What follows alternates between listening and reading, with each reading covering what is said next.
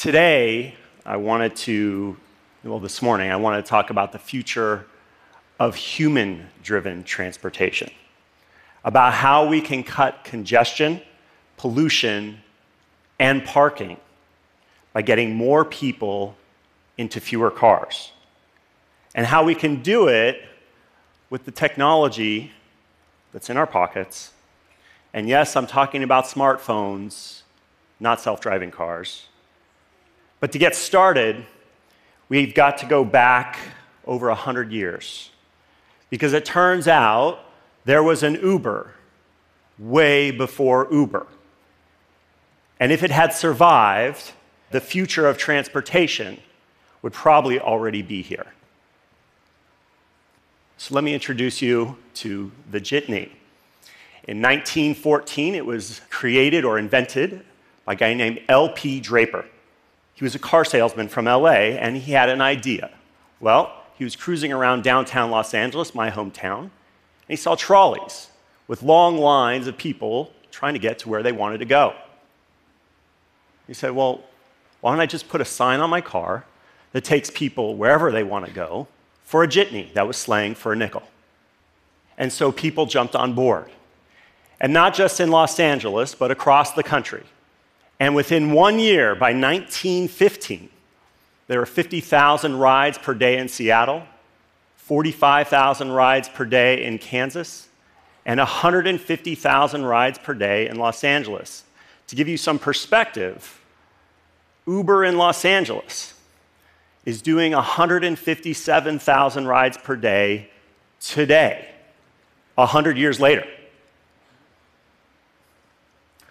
And so these are the trolley guys, the existing transportation monopoly at the time. They were clearly not happy about the jitney juggernaut. And so they got to work. And they went to cities across the country and got regulations put in place to slow down the growth of the jitney. And there were all kinds of regulations. There were licenses, often they were pricey. In some cities, if you were a jitney driver, you were required to be in the jitney for 16 hours a day. In other cities, they required two jitney drivers for one jitney. But there was a really interesting regulation, which was they had to put a backseat light, install it in every jitney to stop a new pernicious innovation, which they called spooning. Okay. All right. So what happened? Well, within a year, this thing had taken off. But the jitney, by 1919, was regulated completely out of existence. That's unfortunate. Because, well, when you can't share a car, well, then you have to own one. And car ownership skyrocketed, and it's no wonder that by 2007, there was a car for every man, woman, and child in the United States. And that phenomenon had gone global. In China, by 2011, there were more car sales happening in China than in the US. Now, all this private ownership, of course, had a public cost. In the US, we spend 7 billion hours a year wasted sitting in traffic. $160 billion in lost productivity, of course, also sitting in traffic, and one fifth of all of our carbon footprint is spewed out in the air by those cars that we're sitting in. Now, that's only 4% of our problem, though. Because if you have to own a car, then that means 96% of the time your car is sitting idle. And so up to 30% of our land and our space is used storing these hunks of steel. We even have skyscrapers built for cars. That's the world we live in today. Now, cities have been dealing with this problem for decades. Uh, it's called mass transit. And even in a city like New York City, one of the most densely populated in the world, and one of the most sophisticated mass transit systems in the world, there are still 2.5 million cars that go over those bridges every day. Why is that? Well, it's because mass transit hasn't yet figured out how to get to everybody's doorstep. And so back in San Francisco, where I live, the situation's much worse. In fact, much worse around the world. And so the beginning of Uber in 2010 was well, we just wanted to push a button and get a ride. We didn't have any grand ambitions. But it just turned out that lots of people wanted to push a button and get a ride. And ultimately, what we started to see was a lot of duplicate rides. We saw a lot of people pushing the same button at the same time, going essentially the same place. And so we started thinking about well, how do we make those two trips and turn them into one?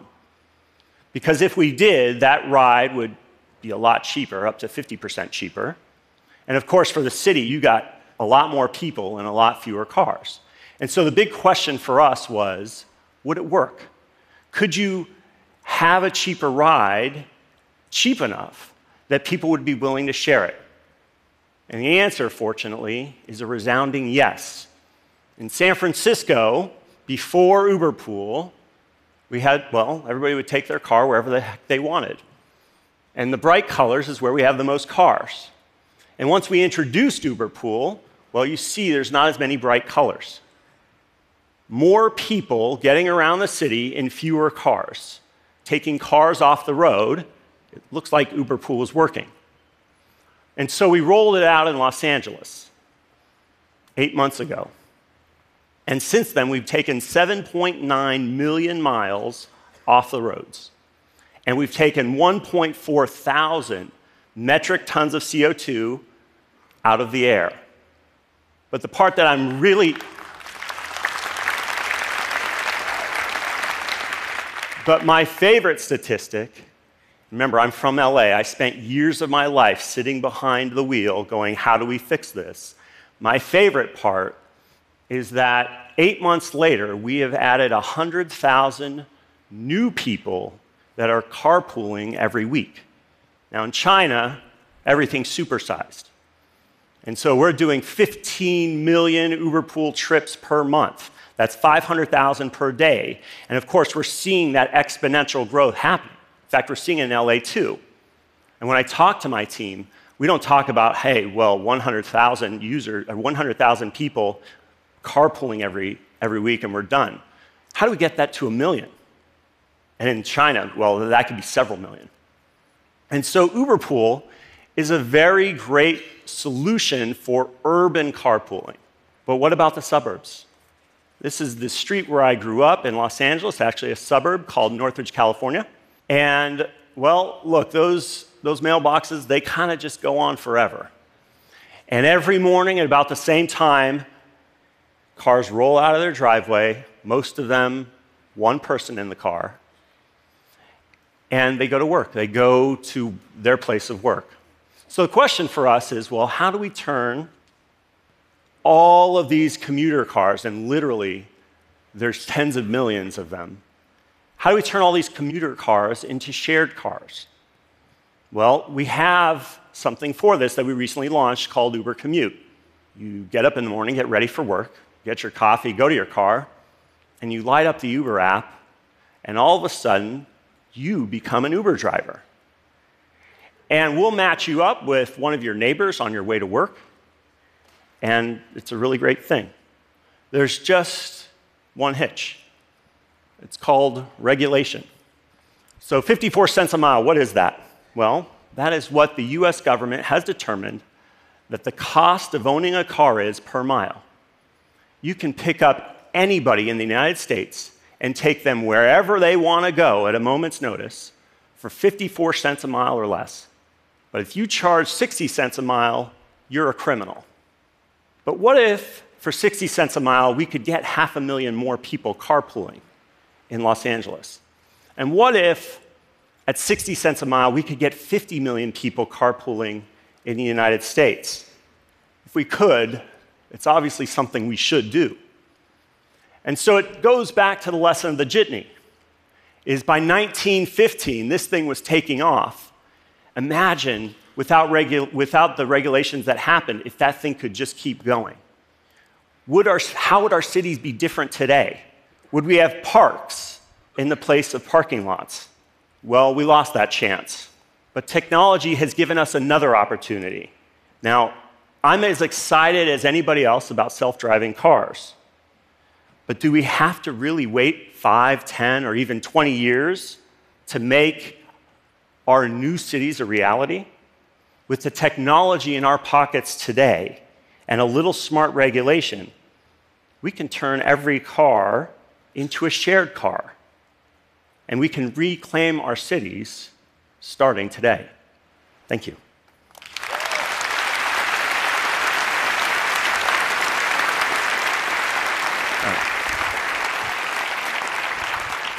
Travis, thank you. Thank you. You know, I mean, the company you've built is absolutely astounding. Um, you only just talked about a small part of it here, uh, a powerful part, the idea of turning cars into public transport like that. It's, it's cool.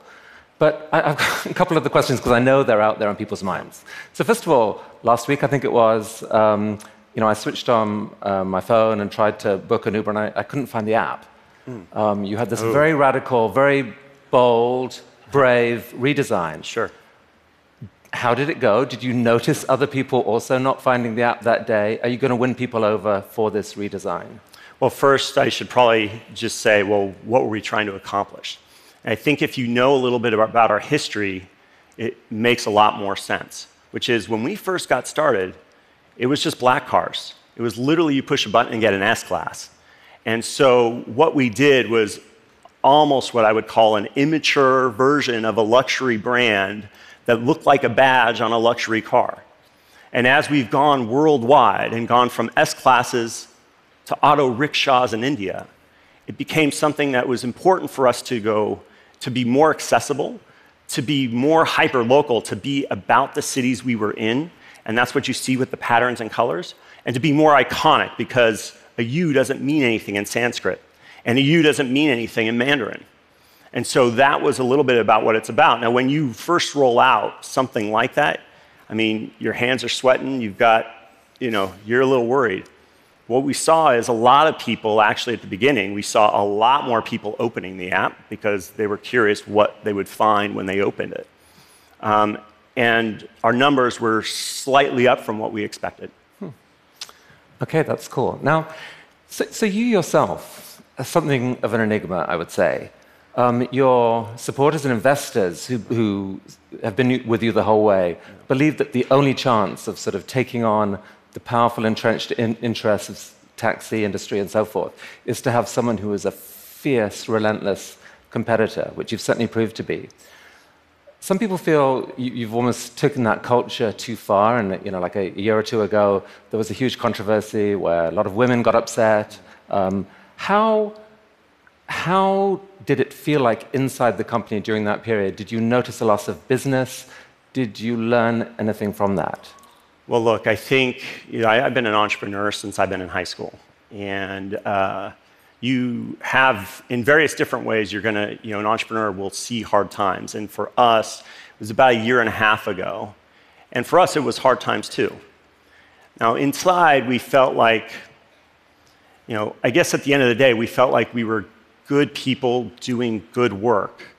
Uh, but on the outside, that wasn't evident. And so there was a lot that we had to do to sort of, you know, we'd gone from a very small company. I mean, if you go literally two and a half years ago, our company was 400 people. And today it's 6,500.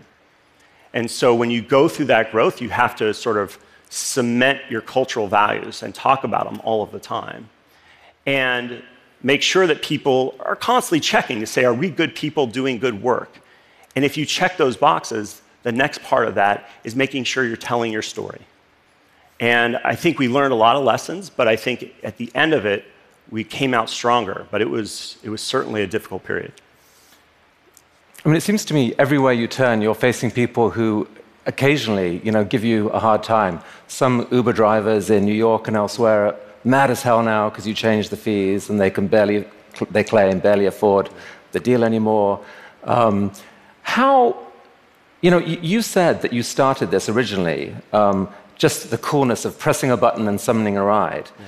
This thing's taken off, you're affecting whole, the whole global economy, basically, at this point. You're being forced to be, whether you want it or not, a kind of global visionary who's, who's changing the world. I mean, do, who, who are you? Do you want that? Are you, are you, are you ready to go with that and, and be what that takes? Well, there's, there's a few things packed in that question. So, first, First is on, on the pricing side. I mean, keep in mind, right? UberX, when we first started, was literally 10 or 15% cheaper than our black car product. It's now, in many cities, half the price of a taxi. And we have all the data to show that the drivers are making more per hour than they would as taxi drivers. What happens is when the price goes down, people are more likely to take Uber at different times of the day than they otherwise would have, and they're more likely to use it in places they wouldn't have before. And what that means for a driver is wherever he or she drops somebody off, they're much more likely to get a pickup and get back in. And so, what that means is more trips per hour, more minutes of the hour where they're productive, and actually earnings come up. And we have cities where we've done literally five or six price cuts and have seen those price cuts go up over time. So, even in New York, we have a blog post we call Four Septembers. Compare the earnings, September after September after September, same month every year. And we see the earnings going up over time as, uh, as the price comes down. And there's a perfect price point. You can't go down forever. And in those places where we bring the price down, but we don't see those earnings pop, we bring the prices back up. So that addresses that first part. And then the enigma and, and all of this, I mean, the kind of entrepreneur I am is one that gets really excited about solving hard problems. And the way I like to describe it is it's kind of like a math professor. You know, if a math professor doesn't have hard problems to solve, that's a really sad math professor. And so at Uber, we like the hard problems. And we like getting excited about those and solving them. But we don't just want any math problem, we want the hardest ones that we can possibly find. And we want the one that if you solve it, there's a little bit of a wow factor. In a couple years' time, say five years' time, I don't know when, you roll out your incredible self driving cars at probably a lower cost than uh, you currently pay for an Uber ride. What, what do you say to your army of a million drivers plus at that time? It, explain that again. At which time? At the time when you when self-driving cars are coming, oh, sure, sure, and it sure, looks like they're going to take that. over. Yeah. What, what, do you say to your driver? Well, look, I think the first part is it's going to take. It's likely going to take a lot longer than I think some of the hype or media might expect. That's part one. Part two is it's going to also take. There's going to be a long transition. These cars will work in certain places and not in others. Um, for us, it's an interesting challenge right? Because, well, Google's been investing in this since 2007. Tesla's going to be doing it. Apple's going to be doing it. The manufacturers are going to be doing it. This is a world that's going to exist, and for good reason. Mil- a million people die a year in cars.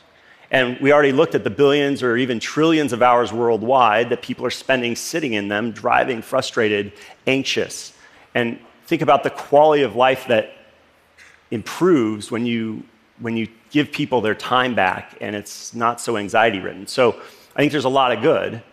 And so the way we think about it is that it's a challenge, but one for optimistic leadership, where instead of resisting, the, resisting technology, maybe like the taxi industry or the trolley industry, uh, we have to embrace it or be a part of the future.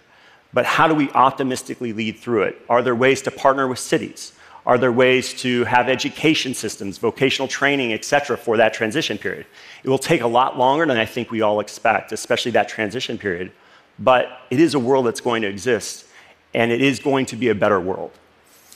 Travis, what you're building is absolutely incredible, and I'm hugely grateful to you for coming to TED and sharing so openly. Right. Thank you so Thank much. Thank you very much. Thank, Thank you. you.